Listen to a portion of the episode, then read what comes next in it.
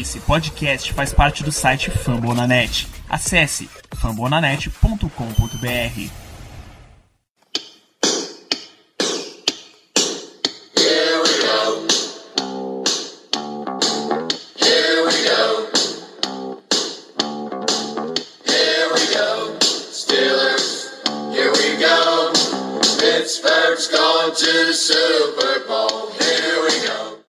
Muito, bem, pessoal. Estamos começando mais um Black Yellow BR Podcast, o seu podcast dos Steelers em parceria com o site famonanet.com.br. Este aqui é o episódio número 24 do pós-jogo do Thanksgiving, onde o Steelers viajou até Indianápolis e derrotou o Colts por 28 a 7. Meu nome é Renato Cavalari e está aqui comigo o Germano Coutinho. Bom, apenas passamos pelo estágio bônus, né? E também temos aqui o Zé Brasiliano. Rapaz, foram dois jogos seguidos dentro de cinco dias para aumentar a moral. As vitórias aumentaram a moral, só não sei se diminuiu a desconfiança, mas vamos lá. Exatamente. Bom, além do nosso pós-jogo, eh, tem o pós-jogo do- dos primeiros jogos aí do domingo, então a gente está gravando esse episódio no domingo. Eu falo do estado de São Paulo, ou seja, o pós-jogo não é só da NFL, é do Palmeiras campeão. Tem muita gente aí que tá aguardando os fogos e soltando agora, né? Então, Guardando Então, nesse desde domingo- mil, tá Ah. guardando desde mil- É.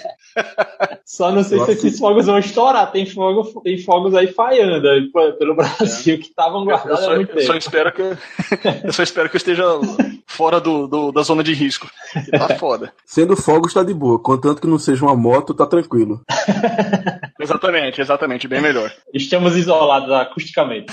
Ah, mas beleza, então. Pois bem, então como, como falei, o Steelers já jogou, ganhamos por 28 a 7 lá no Lucas Oil Stadium, no jogo da noite do Thanksgiving, que foi na última quinta-feira. Discutimos muito no grupo, conversamos, eh, estatisticamente melhoramos, teve uma discussão em relação até quando essas estatísticas que mostram nosso, nossa melhora em sex, por exemplo, né, eh, vencemos o Colts, que, que foi falado que era uma obrigação se não fosse para vencer. Colts com diversos problemas, o Andrew Luck não jogou, então o Tozin foi, foi o quarterback titular. E a gente foi lá, apesar do 28 a 7, o Colts esbarrou, bateu no, no nosso portão duas vezes e não entrou. Estatisticamente, o jogo foi muito equilibrado. Se eu for falar de estatística de first down, jardas totais, controle de tempo, a gente vai falar basicamente as mesmas estatísticas aqui, foi muito parecido os dois times. Seguindo a linha do último podcast, onde eu perguntei se o que a gente fez para vencer o Browns era bom ou ruim para o restante da temporada, e tentando não ser corneteiro, o Steelers ganhou. Ganhou bem, uma diferença de, de três touchdowns, mas ao mesmo tempo não empolgou. Ficamos com uma pulga atrás da orelha, um quarterback reserva sem muito, sem nenhum sucesso na NFL, conseguiu ainda conversões de terceira descida, conversões de quarta descida. Tivemos o nosso special team cedendo um passe de 35 jardas para o Panther McAfee do Colts. E aí a bola agora está com vocês. Comentem aí a respeito do que foi esse nosso ruego. Na verdade, a gente enfrentou o Browns de novo. O time dos Colts, ele não é, claro que ele não é tão ruim feito os Browns, só que o Luck não jogou, e além disso, como o Renato falou, no decorrer do jogo eles tiveram diversas lesões. O Volten Davis saiu do jogo, mas isso aí não acho que não importaria muito, porque ele, ele sempre é puta do Brown, mas também o center titular, um guarda titular, o, o Robert Mathis também saiu do jogo. Então, era um Colts totalmente desfalcado, e mesmo assim nos deram até certo trabalho. Eles tiveram duas chances para fazer TD em quarta de pro gol, que não conseguiram, que a gente conseguiu parar. Uma por um drop absurdo, coisa que eles tiveram muito durante o jogo. Drops foram uma, uma- foi uma constante muito grande para eles. Mas enfim, é, em relação ao jogo, eu acho que essa é aquela exceção à regra do se tá na internet é verdade. Porque estatisticamente a gente realmente melhorou. Mas na realidade, sinceramente, não vejo melhora quase algum. Esse time não me dá nenhuma esperança de chegar longe no futuro. Mesmo que a gente consiga uma vaga na, na pós-temporada, ele não me dá nenhuma amostra que a gente tem um time capaz de fazer isso, infelizmente. O, o Germano foi bem preciso dizer, parece que a gente jogou com, com os Browns pela segunda vez. Ele disse também que os, os Colts não são tão ruins como são os Browns, mas eu acho que a- esse time dos Colts que a gente jogou na quinta é tão ruim quanto os Browns. É, foi muito fraco.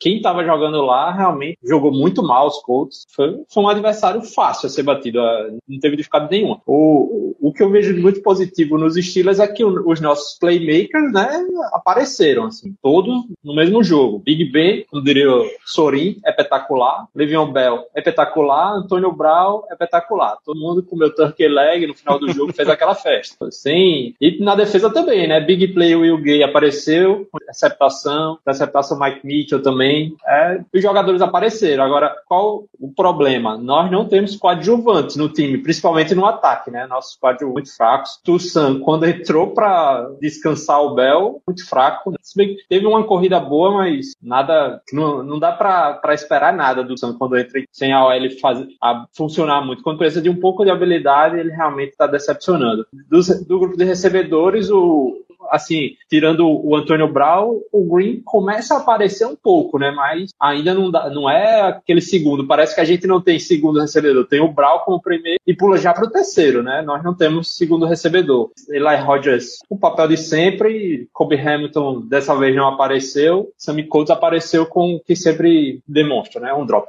É, eu, só, eu só diria que, para não dizer que a gente não tem segundo recebedor, é, é o Livion Bell. Tem sido isso, sim, o Ricardo sim, sim. colocou no Twitter É. aí. Não tem nenhum running back que recebeu mais de 50 bolas, só o Livion Bell. O Livion Bell ainda faltou, é, perdeu três jogos. Lembro dos nossos primeiros episódios, quando a gente falou do ataque, mais especificamente dos receivers, a gente brincava. A gente nunca acreditava que essa brincadeira fosse ser tão real, né? Quem que é o primeiro receiver? Antônio Brown, o Antônio Brown, e por aí vai. E no fundo agora a gente tá pagando pela nossa brincadeira, né? Não que esteja pagando, mas a gente tá vendo isso acontecer, o quanto a gente depende do Brown, né? O Ladarius Green, ele veio pro jogo, foram dois passes, 67 jardas, ele recebeu um passe de 35 jardas no momento decisivo aí da partida, mostrando que, apesar de ser um tie end, ele, ele tem uma ótima velocidade, também foi muito discutido no- nos nossos podcasts a possibilidade de, dele se alinhar mais como, como recebedor, não como tie end, mas ao mesmo tempo a gente não vê outro jogador aí recebendo. O Jesse James, que vinha é, razoavelmente bem dentro do que se esperava dele, já não, já não tem aparecido mais desde então, desde o retorno do Green. Então, mas lógico, né, uma ressalva importante aqui. A gente enfrentou o Browns e o Colts, dois times que contra o jogo corrido simplesmente não fizeram nada. Então o Livion Bell deitou nos dois jogos, bem mal trabalhou. Foram apenas 14, 14 passes, Big Ben é, completou. 21 tentados, né, 20 tentados, desculpa, e 14 passes, 70% aí de aproveitamento. Mesmo assim, foram três touchdowns para o nosso glorioso Antônio Brown, que recebeu cinco, né? São cinco passes, seis, eh, três touchdowns. Então, essa dependência ela é, é o que vem acontecendo. E o ataque ele correspondeu. Eu acho que assim como no jogo do Browns, o planejado foi legal e o executado também. Então a gente talvez não tenha sofrido no ataque com relação a, ao gameplay. Porém, eu também, eu já, já dando um pouco do meu veredito, para mim, o, o Steelers também só fez o suficiente para ganhar, não fez nada mirabolante. A defesa simplesmente conseguiu não perder o jogo, até porque estava enfrentando um quarterback reserva, sem muita experiência, e como a gente já falou, um time que tava, que sofreu muito com as lesões, até durante o próprio jogo mesmo, e que sofreu também com muitos drops, é, vários, vários passes do Tozinho, que na verdade jogou até bem, eu até me surpreendi com o quão, o quão bem o Tozinho jogou, o que demonstra é, o tamanho do demérito da nossa defesa no jogo, mas eles sofreram muito com drops, então é, a, defe- a nossa defesa conseguiu não perder o jogo, foi basicamente isso. Mas chegou perto, viu? Chegou perto, o placar foi 28 a 7, tudo bem que foi uma diferença de, de três posses de bola, só que é como a gente estava dizendo antes, eles quase que entraram na endzone duas vezes, tiveram quarta pro gol na linha de uma jarda, de três jardas e não conseguiram entrar. Poxa, e isso com o quarterback reserva e com o time todo, todo lascado. Se fosse um time um pouquinho melhor, com certeza o jogo seria mais apertado. Eu até acho que o ataque, se, se a defesa tivesse cedido mais pontos, o ataque ia pontuar mais. Eu até acredito nisso. Mas a defesa continua sendo o nosso calcanhar, da- o nosso ponto fraco, infelizmente. É, é bem lembrado. E uma mensagem aí, talvez, para os analistas de box score que a gente fala. Ah, o que o Germano acabou de falar aí, né? É, o Scott Tolzien jogou bem. O cara vai lá na. Olha lá. É, jogou bem ao caralho, né? 62 de rating. Vale lembrar que as duas interceptações foi um momento de praticamente Hail Mary da vida. Todas no, todas no último quarto. Todas o Colts já em desespero para conseguir avançar em campo. é, jogando contra o relógio e, tem- e tendo que avançar caminhão de jarda. Tá que uma das interceptações eu, eu diria até que foi, foi mérito, diria, do Mike Mitchell, né? Que, que eu achei que ele se posicionou bem tudo, mas assim, se a gente an- analisar as terceiras descidas, quarta desse. O jogo tava, digamos assim, é, pau a pau. Por isso que eu falo, estatisticamente você olha lá, o resultado não reflete, 28 a 7 não reflete. Então foram duas vezes que eles chegaram realmente ali em uma jarda e cinco jardas. Numa delas o Tozin tentou correr com a bola, tropeçou sozinho e já ia cair, acho que antes de fazer o, o touchdown. O Sean Davis deu um teco nele na linha de uma jarda. E a outra situação, o, se eu não me engano, não sei se foi o Moncrief ou se foi o T.Y. Hilton, que a bola foi na mão dele e ele dropou. Não foi. Um, acabou não sendo um touchdown. E também vale lembrar, também que, de novo, se eu não lembro que é o, se é o Moncrief ou se foi o T.Y. Hilton, teve um lance que ele recebeu a bola no, no peito, no, entre os números, né? Igual os narradores gostam de falar, é, numa, numa, que seria uma grande jogada, né? Uma big play, e ele dropou, né? Ele se lamentou muito, foi um lance realmente muito bizarro, um cara dropar daquele jeito. Ele recebeu livre para correr o campo inteiro. Então, assim, graças a, a, a muita inconsistência e, como eu posso dizer, e certas incompetências, digamos assim, certas falhas graves, o jogo não foi pau a pau até o fim. Então, é, ah, mas vocês são corneteiros, vocês não vê o futuro. Não, o futuro a gente vê, a gente vê esses rooks aí, até o Burns, o Davis, eles têm espaço aí, talvez no futuro se bem moldado, mas no momento, sim, não tem como falar que a nossa secundária, principalmente, é o, é o calcanhar de Aquiles do nosso time. É, eu, para não falar que tudo é uma merda, eu ainda vi uma notável melhora na postura da nossa DL, principalmente. Eu acho que o Tweet vem fazendo um excepcional trabalho é, em relação à pressão, só que a gente precisa mais dos nossos linebackers. Não pode, gente, o James Harris tem 38 anos. Esse cara não é infinito. E a gente tem nele o nosso melhor linebacker, nosso melhor outside linebacker. E muitas vezes, só para recapitular também aqui, voltando voltando para você me estender demais. O nosso gameplay de defesa foi tão pífio que por vários momentos quem tava marcando o T.Y. Hilton, que é o melhor recebedor deles, era o Lawrence Timmons, nosso linebacker. O que não faz sentido algum. Então tem muita coisa que precisa ser melhorada apesar desse 28 a 7. E aí a gente vai enfrentar uh, em seguida Giants, que venceu a sexta seguida. E não sei não. A gente vai ter um Eli aí que gosta de lançar bomba, apesar de ser bastante interceptado. Vão ser testes para cardíaco aí no, no, como posso falar, nessas, nessas próximas semanas. E depois de Bills, três jogos da divisão. Ô, ô, Renato, a diferença do placar do 28 a 7 é justamente o que eu tinha falado. São, foram os playmakers nossos, os nossos playmakers que funcionaram e os Colts não, não, não tinha playmaker nenhum em campo. Aí o que tinha, né, que daria para dizer que é o que, que o Hilton tal, dropou na endzone. Por é, justamente essa, é, isso é o placar de 28 a 7, porque jogo a jogo, drive a drive, é, conquista de território por conquista de território, não faz muita, não teve tanta diferença assim não. O, o, o Touzinho fazia o time andar. Ele fez o time andar. Agora a diferença é que o nosso QB lançou três TDs e ele lançou duas interceptações. É, essa é a diferença. No placar, né? Mas tudo mais, tudo mais que você falou aí tá perfeito. Eu queria chamar a atenção, Renato, é, porque você falou do Timos marcando wide receiver. Quem acompanha o podcast sabe que isso é uma, é uma crítica antiga da gente. A gente vem batendo nessa, tecla, tecla incessantemente que o Timos não tem mais capacidade, ele não tem mais idade não tem mais físico, não, não tem mais agilidade de ficar marcando o adversário. Só que hoje ele não aguenta mais. A nossa defesa na base é um 3-4. Tudo bem que hoje utilizamos muitos esquemas defensivos, muito níquel, enfim, aí acaba mudando um pouco disso aí. Mas geralmente, tanto o Shazier como o time ficam em campo. Para quem, para quem tá começando a acompanhar agora o futebol americano ou então que não saiba, geralmente no 3-4, na defesa 3-4, os dois inside linebackers, cada um tem seu nome. O, o, que, é, o que geralmente é maior, que vai mais contra o jogo corrido, ele é chamado de Mai. E o outro, que geralmente ele é mais fino, ele é mais fino e ele fica mais na cobertura, ele vai mais marcar o time adversário, ele é conhecido como Will. Então, teoricamente, nossa defesa, o Timon seria o Mike e o Shazier seria o Will. E mesmo assim, contrariando a lógica, a gente não deixa o Shazier marcando esses wide receivers. Na verdade, não era nem para ter um linebacker marcando o wide receiver. Mas, na hipótese de isso acontecer por uma variável do jogo, quem devia estar fazendo isso era o Shazier e não o Timon. Eu preferia muito mais ter o Timmons indo atrás do quarterback adversário, co coisa que o Shazier tem feito muito. Tudo bem que o Shazier tem feito muito e com um resultado satisfatório, mas eu preferia muito mais ver o Timmons tentando fazer isso do que e o Shazier marcando o adversário do que ver o Shazier indo contra o quarterback adversário e o Timmons marcando o adversário. Porque isso nos deixa em uma desvantagem muito grande. Várias jogadas, não só nesse jogo, mas falando desse jogo especificamente, várias jogadas, os, o Timmons estava marcando o adversário e ocorreu o drop na zone, que ia ser um TD na quarta descida, terceiras descidas que eram para passe no, no slot, no adversário do slot, que o time estava marcando, ele não conseguia parar o passe, não conseguia defender o passe. É uma deficiência muito grande da nossa defesa. É uma deficiência que eu tenho certeza que é visível para os outros times, é visível para a mídia, é visível para os torcedores e até mesmo para os próprios jogadores. Isso eu tenho certeza. Mas o Butler, não sei se é por ser cabeça dura ou seja lá qual for o motivo, ele infelizmente não faz essa mudança. E é uma mudança que a gente precisa para ontem, porque toda vez os times adversários estão se aproveitando disso para conquistar, especialmente terceiras descidas contra a gente. E geralmente são terceiras descidas longas,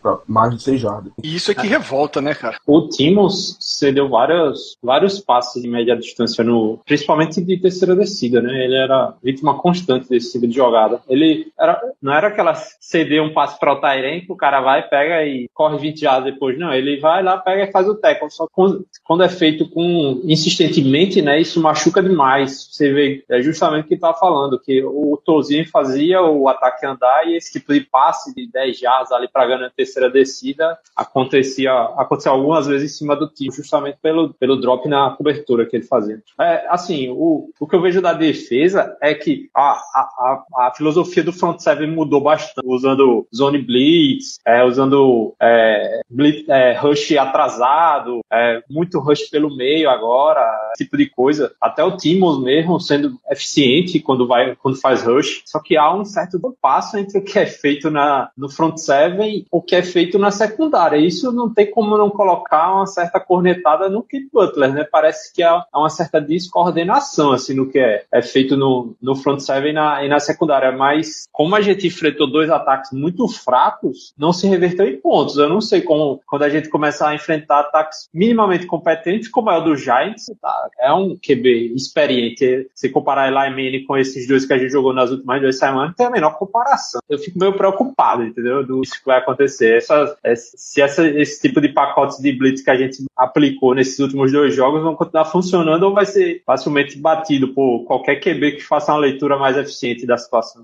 Eu, eu não sei se tem a ver, de novo, estatística, cada um interpreta do que quiser. Em relação à quarta descida, o Steelers tem a décima pior, e isso contando as falhas do Colts já no, no, no jogo de quinta. Mas o Steelers é o time que mais sofreu, a defesa do Steelers é, é a defesa que mais sofreu tentativas de quarta descida, por exemplo. Foram 16 tentativas ao total. É, nenhum, ou seja, nenhum outro time sofreu tanta tentativa de quarta descida. Claro, isso, vai- isso depende da, da situação do jogo, né? Se você tá pra quarta pro gol na linha de uma jarda, muitos vão tentar mesmo. O Steelers proporcionou aos adversários muitas viagens à nossa red zone.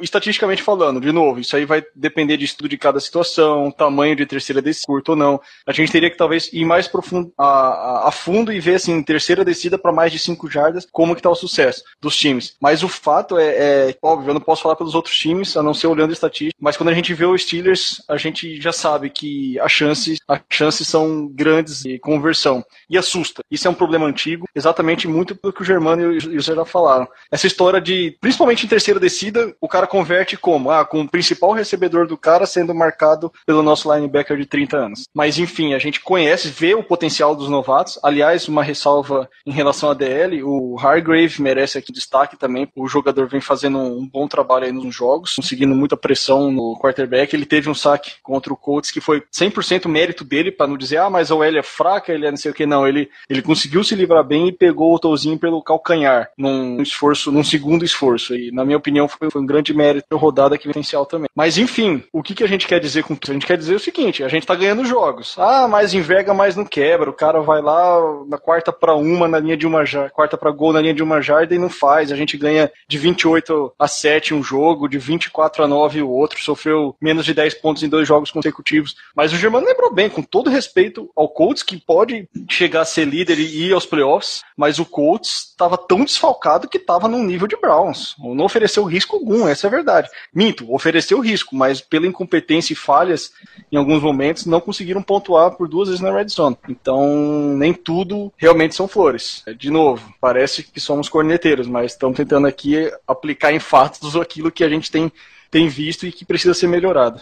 A gente corneta quando tem que cornetar. O Zé falou bem agora há pouco que está, graças a Deus, está acontecendo uma certa mudança defensiva. Nos primeiros jogos, pra, como, como, como disse anteriormente, é, para quem acompanha o podcast, vocês lembram que nos primeiros jogos a gente reclamava muito do Butler e companhia não utilizar mais de blitz. Ele não utilizava muitas blitz, ele fazia aquele prevent safado, asqueroso e tal, no qual a gente não conseguia pressão quase alguma no quarterback adversário. Isso, no decorrer dos jogos, vem graças a Deus mudando. E a gente tem mandado mais blitz contra o quarterback adversário para gerar mais pressão e, em decorrência disso, tentar pelo menos sofrer menos na secundária, que sem sombra de dúvidas é a nossa posição mais carente do time, não só na defesa. Porém, nesse jogo contra os Colts, eu tenho, apesar dos três sacks que a gente teve, um do Harrison, um do Hargrave e o outro eu não lembro de quem foi agora, mas apesar desse, desse número até, entre aspas, razoável de sacks que a gente teve, eu, eu queria destacar um, um ponto negativo. Foram muitas blitz, mas o resultado dessas blitz não foi satisfatório. A gente mandava muitas blitz, só que a nossa defesa, infelizmente, não conseguia chegar no Tozinho. Não sei se pela, pela questão que ele estava soltando a bola muito rápido, para evitar justamente essa pressão, mas não, não a gente não estava conseguindo ser muito efetivo nesse quesito. E isso não foi contra uma, uma, uma L boa. Não foi, não foi. Essa L, com todo respeito, é uma das piores da liga. E além do mais, essa L, que já, era, que já não era muito boa, ficou sem o center titular e sem o guarda titular. E mesmo assim, nós só conseguimos três sacks. E com muitos blitz que não davam honestamente nada. Tra traduzindo isso aí, você falou, só em números, só para ressaltar, o primeiro sec foi do William Gay na, na primeira jogada, que foi uma blitz, e que deu aquele fumble. Na primeira jogada do. Eita, É, aquele fumble que o próprio Colts recuperaram. Mas assim, foram 12 pressões, 12 quarterback hits, QB hits, o, que o Steelers conseguiu. Mas na hora de derrubar, não ia. O caminho é esse. A gente não pode reclamar que eles não estão fazendo. O problema é que a gente não está conseguindo um resultado satisfatório. A gente está fazendo muita pressão para conseguir pouco resultado. O problema é justamente é muita pressão para conseguir pouco resultado. Temos que ser mais efetivos. Essa é palavra que eu queria, que eu estava tentando lembrar até agora. A, a impressão que eu tenho é que as, as blitz que o Butler chama funcionam, é, são bem efetivas quando, joga, quando algum jogador encontrar raia livre para ir em- ao encontro do, do quarterback. né? Como foi a primeira jogada do, do, do Will Gay que conseguiu lá o fumble. Só um fumble que a gente não conseguiu recuperar. Mas em geral, a- as nossas blitz acabam sendo bem anuladas. A exceção fica do James Harrison. É o único cara da, do nosso front seven que no mano a mano contra o bloqueador consegue é, uma certa consistência e, e alcançar o tanto que é o, o nosso melhor socador atualmente. É, como diz o Renato, é inadmissível esse tipo de coisa, né? Mas tirando isso, às vezes parece que nossas blitz não funcionam tão bem. É, é, é aquilo que eu tava falando. A gente enfrentou as duas piores OLs da NFL hoje com dois dos piores quarterbacks da NFL hoje. É, eu não me empolgo, né? Me empolgo. Não tem, é hashtag, hashtag não me empolgo com, esse, com esses desempenhos aí. A gente pode chegar perfeitamente contra os Giants, começar a chamar blitz e, e começar a levar big play. Só em relação à questão da pressão, isso aí vocês falaram, acho que assina embaixo em relação à efetividade do negócio, né? A eficiência do negócio, melhor dizer. Saiu meio torto aqui, mas enfim. Antes a gente vinha um sec para três pressões, zero sec para quatro pressões. É, o que o Germano falou, acho que é muito da expectativa que a gente espera. Tá, estamos cortando? Sim. Mas tá, tá aí uma melhora. Cara, a gente vê mais de 10 pressões num quarterback, não era, não era, era um sonho antigamente. Não dá pra simplesmente a gente se empolgar, sendo que a gente fez basicamente nossa obrigação. Enfim, Sabe o que melhorou? O que a gente dizer? Nós enfrentamos dois times muito ruins e ganhamos. Isso é uma melhora, uma coisa que não acontecia desde que Mike Tomlin está no é o nosso técnico. Entendeu? A gente ganhar de time ruim. Isso não é uma melhora, não. Para mim é muito positivo a gente enfrentar Sim. time fraco e ganhar. Entendeu? o problema é que agora a gente tá enfrentando o forte e não tá ganhando. É, o problema foi isso. É uma mudança de filosofia. Vamos perder para quem é forte e ganhar dos fracos. Aí é visionário, pô. Visionário. Ninguém nunca pensou em fazer isso. Em, em ganha- ganhar de time fraco e perder de time forte. É uma revolução aí na franquia dos Steelers. É, A, vi- a visão tem que ser essa mesmo, Zé. Tem que ser, tem que ser que o copo tá sempre meio cheio, pô. Tem que ser essa. A gente tem que tirar os positivos do jogo. E assim, a gente cornetou muito até agora o time, e cornetou porque a gente precisa cornetar, porque tem coisa errada acontecendo ainda, mas também temos que, temos que admitir que existiram positivos no jogo, né? Por exemplo, o, o Antônio Brown teve três touchdowns. Primeiro, primeiro jogo na carreira dele que ele teve três TDs no mesmo jogo. Pelo menos é, através de recepção. Isso foi uma coisa muito boa. Contra os Brown- Colts, né? Contra os Colts, de novo. É freguês. Freguesia já Freguês. passou a nota fiscal. é. É estágio bônus, é estágio bônus, mas é sempre muito bom quando o seu wide receiver consegue um número assim, até porque o Brown merece. Ele é um cara que ele vive, ele vive treinando, que sempre tá se dedicando. É sempre bom ver um cara desses, ainda mais no nosso time, conseguir uma marca tão expressiva. Um ponto positivo que eu achei ontem foram, na parte ofensiva pelo menos, foram os bloqueios. Nós bloqueamos muito bem, especialmente no jogo corrido. Eu achei que ontem foi uma das melhores exibições do, ontem não, desculpe. Na quinta-feira passada, eu achei que foi uma das melhores exibições do time na questão de bloqueios. Não sei se é, a volta do, do Roosevelt Dix pro time, que também teve vários bloqueios bons pro Bell, é, influenciou tanto assim, mas a OL e os fullbacks se comportaram muito bem. Gostei bastante desse aspecto do time. Então, assim, a gente corneta porque tem que cornetar, mas quando tem aspecto positivo, a gente fala também.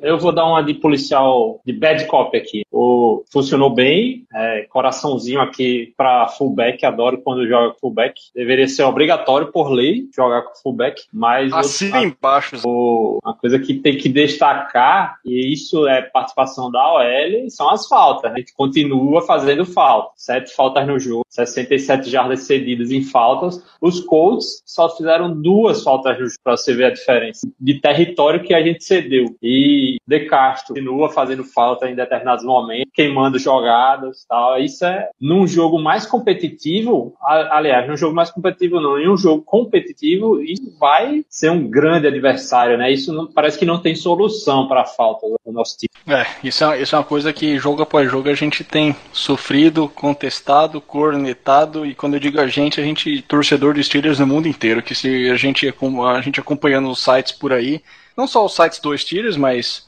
ah, outros analistas e jornalistas que cobrem a liga como um todo sempre levantam isso em consideração. O De Castro, segundo guarda mais bem pago da liga, cometendo faltas absurdas que, que parecem faltas de calouro, coisas que não cometia no passado. Óbvio, pode ser uma fase, pode ser que ele, ele ainda tem feito dentro da, da, da sua capacidade é, ótimos jogos em relação à proteção, bloqueios, mas precisa parar com essas faltas. Então, isso não, isso não pode ficar acontecendo, não. Enfim, é, acho que agora a gente já pode seguir pro, pro que aconteceu também aí com os nossos rivais. Alguém gostaria de falar mais alguma coisa em relação ao nosso última quinta? Ah, Eu só queria de, de finalizar falando que a gente teve menos posse de bola. A gente teve 28 minutos em segundos de posse e os Colts tiveram quase 32 minutos. Que é, aí, esse é um aspecto bem diferente do jogo dos Browns, né? Que a gente dominou, controlou o relógio e tal. Esse jogo não. Pra, pra você ver como o ataque dos Browns, dos Browns não, dos Colts participaram do jogo e, não era aquela coisa de a gente forçar pra fora do campo toda hora, não. Foi um jogo que, se descontar os TDs, foi competitivo, né? Mas na hora de, dos playmakers aparecerem, a gente foi bem superior. Ô Zé, você tocou num ponto importantíssimo. E eu acho que muito do que prova a, a nossa deficiência em falando o Colts, com todo o problema na, na OL, sofrendo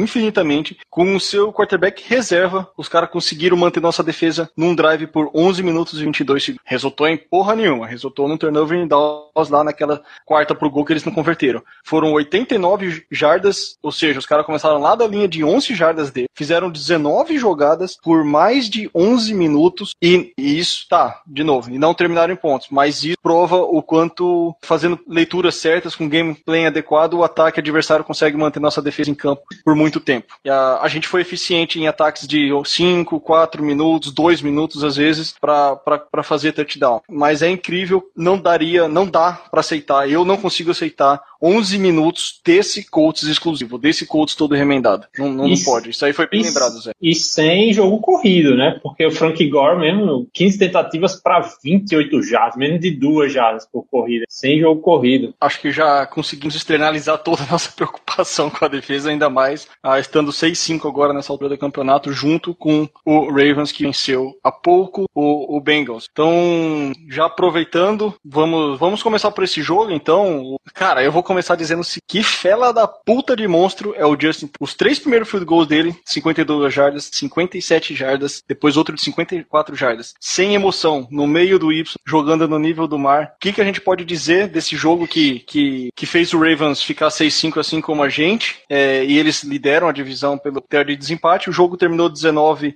para o Baltimore, 14 para o Cincinnati. Podemos dizer que o Bengals entrou na padaria, pediu sonho e o padeiro falou o sonho acabou? Podemos. Poder. É uma bela. Foi uma bela analogia. é Bengals, filho da puta do caralho. Puta que pariu. Não, sério, velho. Quando a gente precisa que eles façam alguma coisa, eles não conseguem fazer. E o que mais me preocupa, honestamente, é porque o recorde deles agora é o quê? Eles estão com sete derrotas, é isso? Acho que são sete, sete derrotas, derrotas já. Eles estão com três, sete, um. E ainda tem um empate. Então, tipo assim, a situação deles ainda tá pior. Digamos que fossem oito derrotas. Basicamente, eles estão basicamente, eles estão basicamente eliminados da. Não, não tão eliminados, porque a, a divisão esse ano tá. Mas digamos, então me preocupa bastante para o nosso jogo, no qual eles provavelmente chegarão sem chance alguma. E existe um certo Vontas Que vai querer fazer graçolas, tá machucar nossos jogadores do que jogar bola. Cara, eu, eu particularmente eu sou bem, bem chato com certas coisas, perfeccionista. Eu, eu abri aqui no NFL.com e fui ver esse drive de 11 minutos aqui dos Colts. Me desculpe voltar ao assunto, mas nesse drive dos Colts, o glorioso Scott Tolzinha, ele completou nove passes. Como é que a defesa deixa o Scott Tolzinha completar nove passes em um drive só? Beleza, vamos lá, vamos falar do, dos Bengals aí. É, os Bengals, eles não ajudam, né? Nunca ajudam, pelo amor de Deus. O kicker lá vai perder o emprego, o Justin Tucker vai receber um aumento. A diferença de você ter um grande kicker na, na NFL é, dá pra ver nesse jogo. Foi a diferença do jogo, né? O, o Tucker ganhou o jogo pro, pro, pros Ravens. Aí também a excepcional chamada do Howell sendo, mostrando que, diferente do, do Mike Tomlin, ele tem plena noção do que acontece em campo, do que, do que ele deve fazer e não fazer para queimar relógio, para controlar relógio. Genial. O que ele chamou ali no final, né, é para não chutar o punt, genial. Foi jogada antológica. Alguém ainda tem dúvida que o Harbaugh é muito superior ao Tomlin nessa questão? Alguém ainda tem dúvida? Mentalidade de jogo, ele é bem melhor. Em outros aspectos, o Tomlin disputa e pode até ser melhor, assim. O, eu, acho o Tomlin melhor motivador. Que não estou dizendo que o Harbaugh não é o bom motivador. É excelente motivador, mas o Tomlin é melhor. É, vale, vale lembrar o seguinte, a gente. Porra, é porque também. É o nosso rival, né? Viu? A gente valoriza demais a fase boa dos Ravens, assim, né? Ah, acontece alguma coisa boa lá, eles são melhores do que a gente, o Rabo é melhor. Agora, os Ravens, nesse período que o Rabo tá lá, também teve suas, seus períodos de trevas. Querendo ou não, a campanha dele não tem nada muito positivo, não é nada muito melhor do que a gente. contando com uma das melhores defesas da liga, né? É. Vale ressaltar isso. O que a Mas gente ele... reclamar da defesa, eles reclamam do ataque. Basicamente é isso. Exatamente. Pois é, exatamente. Pois é, pois é. De direito, é, exatamente. O, e uma coisa que vale ressaltar. O, o Elite lá, ah. O nosso amigo Elite, o Joe Flaco Elite, todo jogo ele faz uma precepada, né? Que não é muito diferente do que a nossa defesa faz. É, todo jogo é emoção, com emoção. Esperamos que ele consiga consagrar nossa defesa no, na reta fim da temporada. Mas, Mas enfim, contra os Steelers, contra os Steelers, né? Os caras. O que eu ia dizer é o seguinte: é, o, o, um ser competente não, não faz do outro um incompetente. Uh, eu acho o Harbaugh um dos melhores head coaches da liga. Para mim, sem dúvida, ele é um das. Considerando um geral, né? Ele pode ser menos motivador, não ter mais o controle do vestiário, enfim, foda-se. Uh, mas isso não quer dizer que a gente odeia o Tomlin. Né? Daqui a pouco vão falar, ah, os caras do podcast estão cornetando o Tomlin, eles odeiam o Tomlin. E, e eu sou um grande defensor do Tomlin. Eu sou defensor da permanência dele, caso alguém venha falar que ele tem que sair. Só que ele tem os vícios dele, né? O Ricardo adora falar, os caras do Tomlin, né? Aqueles caras que ele vai achar lá na. Que para mim são um ponto positivo. Ele acha uns caras, às vezes, meio perdido aí, consegue transformar num jogador pelo menos bom, razoável. Como posso falar, ganha junto, perde junto. E o fato do Harbaugh ser, para mim, um dos melhores técnicos da, da liga, não coloca o, o, o, Tomlin como um cara incompetente, como um cara ruim, um cara que eu queira que saia do que o Ravens tem, tem o, o Harbaugh lá. E o Zé falou perfeitamente. Com tudo isso, com toda essa. a gente exaltando o time deles, né? Onde o Justin Tucker é disparadamente o melhor jogador do ataque, considerar isso como ataque. O, eles estão 6-5, igual a gente que tá aqui capengando também. sofrendo diversos problemas, ou seja, os caras têm a segunda, terceira melhor defesa total da liga, melhor contra me engano. Enfim, e tem jogado bem defensivamente. Dá uma inveja? Dá, com certeza, mas é, isso não, não, não, tira nosso, nosso o demérito, digamos assim, não, demere, não, não, não tira a competência do Mike Tomlin. E, e mais o, mais o Butler, para mim, abriu os olhos. Existem pessoas que até dizem que a gente chora de barriga cheia. O que honestamente pode até ser verdade. O Tomlin não, não tá nem perto de ser um dos piores dos, um dos piores técnicos da liga, nem perto disso. Ele tem seus defeitos que a gente fala muito aqui, que a gente aborda muito aqui, mas ainda assim ele é um treinador no qual a gente sabe pelos, pelas temporadas que ele teve aqui, poxa, o cara até agora o cara não teve nenhuma temporada com mais derrotas do que vitórias. Ele nunca teve uma losing season aqui em, em Pittsburgh. É incrível, nunca teve. Ah, ele pegou bons times, pegou, mas nunca teve. Então assim, tem muita gente que diz que a gente chora de barriga cheia, o que pode ser verdade. A gente, se a gente pegar, por exemplo, o, o grandíssimo Jeff Fisher lá em St. Louis, Los Angeles, né? É. E a, a, aquele cara, a, aquele cara, eu não entendo até hoje como ele tá lá ainda. Sinceramente, eu não entendo. Je é Jeff Fisher, eu sou old school, assisto NFL há muito tempo. Jeff Fisher, a última vez que ele teve um time bom, eu ainda nem assisti a NFL. Eu, eu também não entendo como o Jeff Fisher é tão respeitado. É coisa de, de dono de time de NFL mesmo, né? Parece que assim, os caras contratam esse tipo de cara porque eles sabem o, os procedimentos, mas não ganhar jogos. Entendeu? Parece que não, é, não confiam em, em, apostar em um cara que nunca foi head coach. Não, vamos apostar nesse cara que ele já foi head coach 20 anos. Então ele deve saber o que faz. Jeff Fisher é ridículo, né? Muito fraco muito fraco e só ele, ao contrário do Tom, ele deve ter mais, mais temporadas negativas se for olhar a carreira dele. E é, continua sendo altamente respeitado. Rapaz, esse altamente respeitado aí, sei não, eu sei não. É, é, não, aí você vai falar altamente respeitado é, e no Twitter, na zoeira, lógico que não é, porque o cara só vive perdendo, mas vá, é, ele saia dos Rams para ver se no outra temporada ele não já tá contratado. Dono de,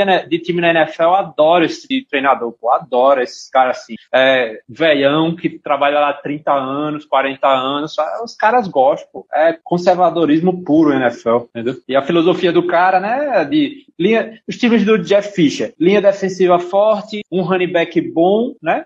Isso ele continua tendo lá. É o que a gente vê nos Rams. QB fraco, qual, qual o time do Jeff Fisher que teve QB bom? Aí draftou o Goff agora, eu acho que vai vai boostar o Goff com, com o Jeff Fisher, não não, o negócio funcionando não. Só o tempo dirá, só o é. tempo dirá. Mas é, é, bem possível. Bom, faltou a gente, faltou a gente comentar dos Browns, né? Alguém aí se habilita? Perdeu, ponto. Bom, o, o, que eu tenho que comentar é só falar o placar, né? Porque o Browns nessa temporada não veio, obviamente. Foi 27 a 13 pro Giants, jogando lá em Cleveland, que pouco interessa agora o local do jogo, porque eles são Os 12 Browns. em 12 jogos. Browns. Os Browns, ele, eles têm a primeira escolha do ano que vem, estão com eles ainda. Não trocaram por nada não. Cara, eu acho, eu acho que você pode dar cinco primeiras escolhas pro Browns ano que vem que não vai dar nada, velho. Mas o assim, Jackson não é um bom técnico que vocês estavam dizendo, não? Eu acho, pô. eu, eu continuo achando. Ele chegou lá, todos os bons jogadores ele mandou embora. Pô, é o time que ele fez, velho. Bizarro esse negócio, bizarro. Não sei Estratégia, cara. Isso é longo é, prazo. Ele tá, ele tá querendo é, o primeiro tá porque ele já tá de olho no cara ali. E aí você vai ver, ó, o Browns ano que vem, 12-4, varrendo a divisão ainda. O, o único, Rapaz, o, a única coisa que ele que realmente está se destacando é o Pryor, né? Porque aí 130 jardas, é, realmente me surpreende esse tipo de coisa, mas. E o Cold Kessler não é um mau QB, ou não tem sido um mau QB. Mas quem jogou hoje Quando... foi o Josh não, eu sei, é, eu sei que não, mas eu falo assim, watching o que o Kessler tem apresentado na temporada não tem sido mal, não, cara. Às vezes ele pode ter achado um. O Brown sempre quis tanto quarterback aí de maneira imediata, né? Vai, vai, vai saber. Enfim, é... o que vale mais é o seguinte: o Browns entrou na sua 12 semana com sua 12 derrota. É, tá tancando já. Tá tancando desde a semana 1. Mas... Na pré-temporada ele já tava tancando, velho. É o ciclo de vida dos Browns. Draftar duas escolhas na primeira rodada, já, já vi isso várias vezes, e não dá em nada. Não dá em é nada. É aquele negócio, é aquele negócio. Se eles não conseguem draftar bem, eles draftando os dois jogadores, um tem que dar certo, tem que dar certo. Faz É? sentido. Eu acho que É, eu- fazer trade down. Qual foi, o último, mesmo. qual foi o último draftado dos Browns que deu certo? hein? Que deu certo nos Browns? Sim, Joe certo. Thomas, né?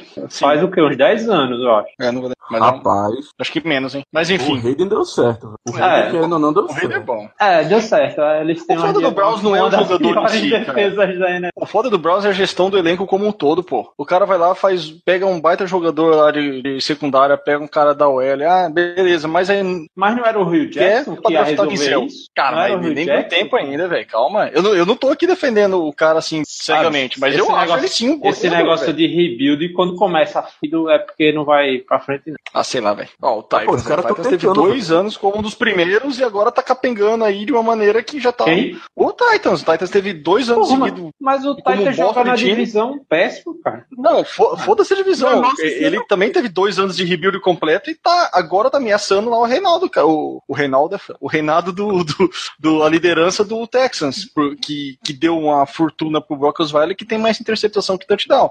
O Titans tá construindo um timinho ajeitado até, pode ir pra, pra os playoffs esse Não, ano, é, com certeza. Eu concordo. Enfim, eu não tô, de novo, não quero defender cegamente o Rio Jackson. Eu, falando na teoria, Não, eu você- acho ele um baita você- cara, mas ele na prática não tá indo bem. Ponto. Tem que falar, né? É, o, o Joe Thomas vai fazer 10 anos aí não, já, né? O Joe Hayden Bom. de 2010, ou seja, de 2010 pra cá, eu acho que não tem mais ninguém que foi draftado no time. Assim, draftado com uma, com uma certa relevância. É, eu não lembro, não. Complicado.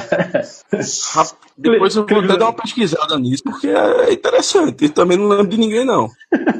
É, amigo. É, é fazer bem, amigo. É, Ah, não, tem um tem, um, tem um documentário, eu sugiro que a Tossilas, quem não assistiu, assistiu, é, que é sobre o Cleveland Browns, falando sobre os erros que aconteceram na franquia desde que se mudou, que o Cleveland Browns, dessa administração, o Cleveland Browns é o time, o, original é o que hoje é o Baltimore Ravens, né? Que ele mudou para Baltimore e mudou o nome.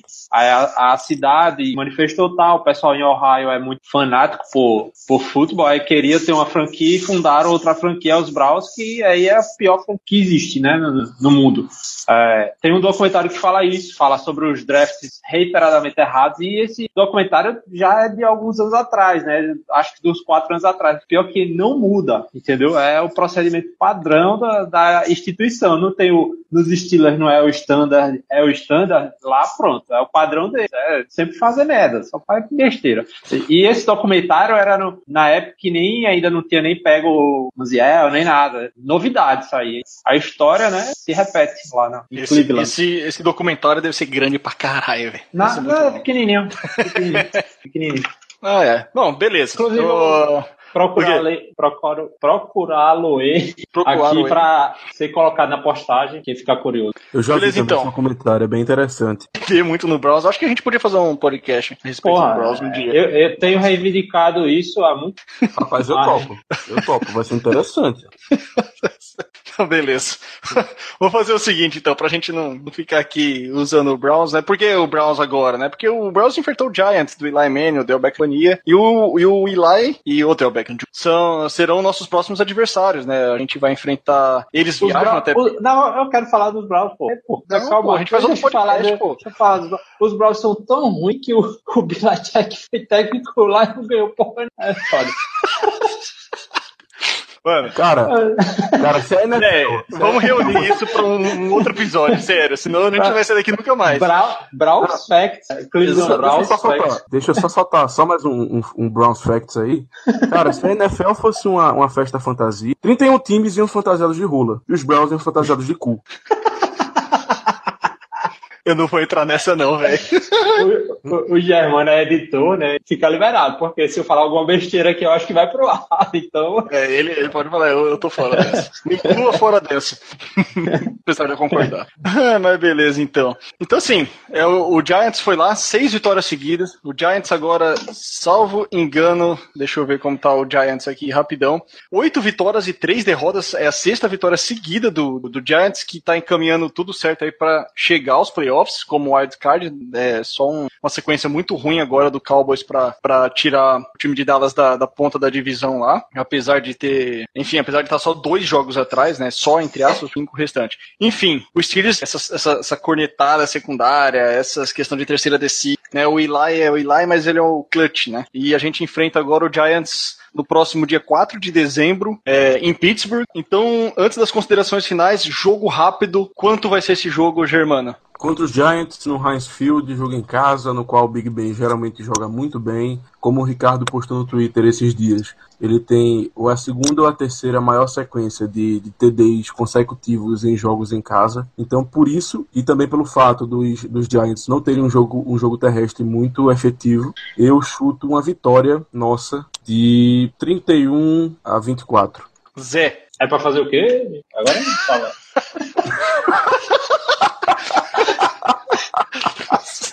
Ele ficou pensando muito nos Browns. Porra, eu quero falar dos Browns É, também. não, é eu pra, falar. é, não é pra falar do Browns, não. O cara, tá, o cara tá anotando o Browns Facts já, o pro episódio que vai no ar, sei lá Ah. quando. Sabe, o placar do jogo, cara. aquele memezinho do ETzinho. Meu Deus, um podcast. Me deixa falar dos Browns, meu. Eu quero falar dos Browns, pô. né? Eu tô, é, exatamente. Me salta, eu quero falar dos Browns. pô. Ah, placar, placar do jogo Pittsburgh contra Giants, semana que vem. Rapaz, sinceramente é um jogo que eu não, consigo fazer previsão nenhuma, bicho. Depende do, de qual Steelers a gente vai ver jogando, de qual...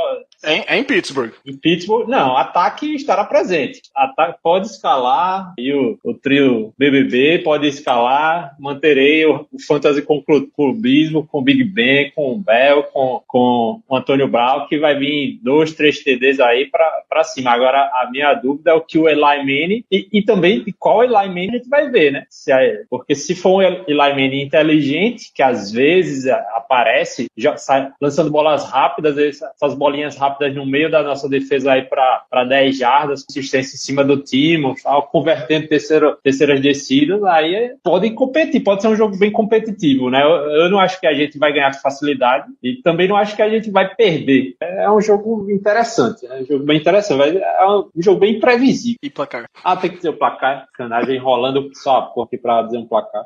Faz parte do bolão, velho. Faz parte, pô, o placar que é legal. Sim, só queria deixar claro aqui que no último bolão eu apostei 35 a 13 e aproximadamente foi o melhor palpite, né? Eu quero saber o que é que eu vou ganhar aí nessa. O- Quando acertar em cheio, ganha 5 minutos extra no podcast falando do Falando Browns. do Browns, então eu vou pensar direitinho aqui no que eu vou dizer. Eu boto aí 28, 28 a 24 pros Steelers. Olha, jogo. Eu, Ganhando delon- com, ganha. na, última, na última campanha TD de virada do, do Big Ben pro Tony Brown.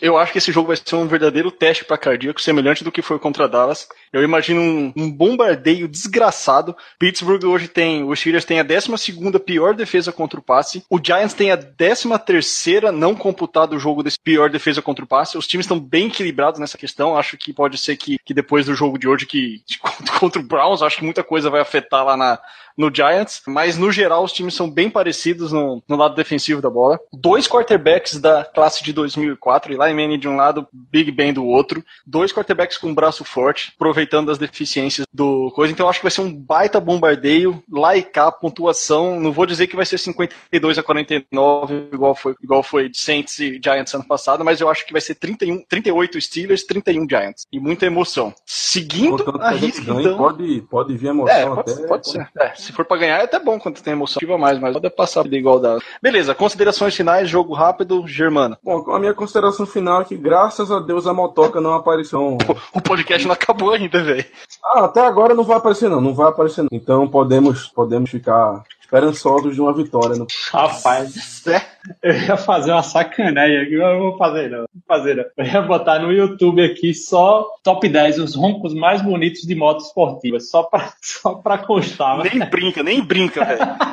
Mano, eu tenho, eu, eu tenho temos um pequeno problema. Eu- eu- parece, que- parece que é zoação, parece que é brincadeira, mas não é. Quando eu falei, quando eu acabei de falar, o que é que acontece lá de fora aquele. Moto. Só um negócio. Aqui parei, eu pensei, não, não foi a moto. Aí, só pra confirmar, vai de novo. É, é o diabo, porra. Esse negócio é o diabo, velho. É. Caralho, porra. A gente Certo, tem que gravar então- esse podcast aonde pra essa moto não aparecer? É, bem, complicado, né? A gente tem que ver o trânsito da cidade aí, né? Sim, minha consideração Vamos ter final. que gravar de madrugada, pô. Minhas considerações finais aqui é que o Bill Belichick foi técnico do, do Cleveland Browns. Puta que pariu, velho.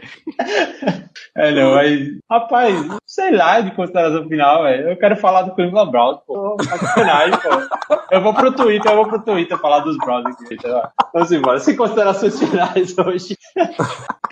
É só pra, só pra dar a, a, minha versão. Versão não, né? Só pra dar a minha, minha consideração aqui, eu penso o seguinte: é, a gente, o Zé comentou lá atrás que a gente tá ganhando dos times fracos agora e precisamos ganhar dos fortes. O Giants vem se provando um time forte e o futuro do Steelers na temporada passa muito por esse jogo que vai ser no próximo domingo. Acho que o time tá 6-5, enfrenta Giants em casa, Bills fora, Bengals fora, esse jogo encardido que o Bengals vai chegar morto, só tentando destruir cada jogador do Steelers. Depois vai pegar em casa Ravens e o Cleveland Browns. O Cleveland vai terminar 1-15 dessa porra. Lá no, na off-season eu falei que o Cleveland ia ganhar da gente na semana 17. Cara, tô... enfim, basicamente eu, eu imagino, né, para se classificar como líder da divisão, a gente precisa de um 10-6. Isso quer dizer então que a gente precisa vencer quatro dos próximos cinco jogos. E desses cinco jogos, três contra rivais de divisão. Uh, um em casa contra um time vindo de seis vitórias, que é o Giants, e o Buffalo Bills fora, que é um time muito encardido sendo enfrentado lá em Buffalo. Então, infelizmente, eu acho que o Steelers vai ter que fazer muito, não infelizmente, mas o Steelers vai ter que fazer muito para querer ir para os playoffs. Sendo um pouco pessimista, eu acho que essas chances estão bem limitadas. Eu acho que o Ravens, considerando o calendário, eles pegam o Patriots fora e em casa eles pegam o Dolphins, o Eagles e depois vai pegar o Bengals na última semana. Então, eu vejo o Ravens hoje como favorito na divisão,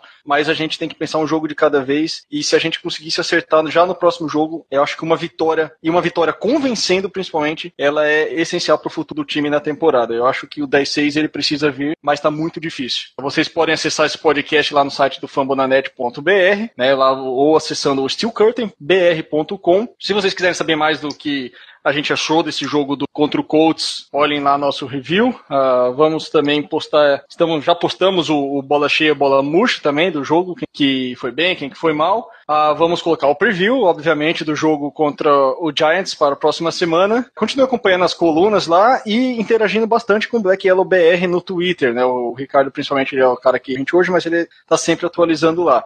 Não, não deixe de dar seus feedback, a gente agradece sua audiência e paciência. Here we go, e aquele grande abraço. Yeah, uh -huh. you know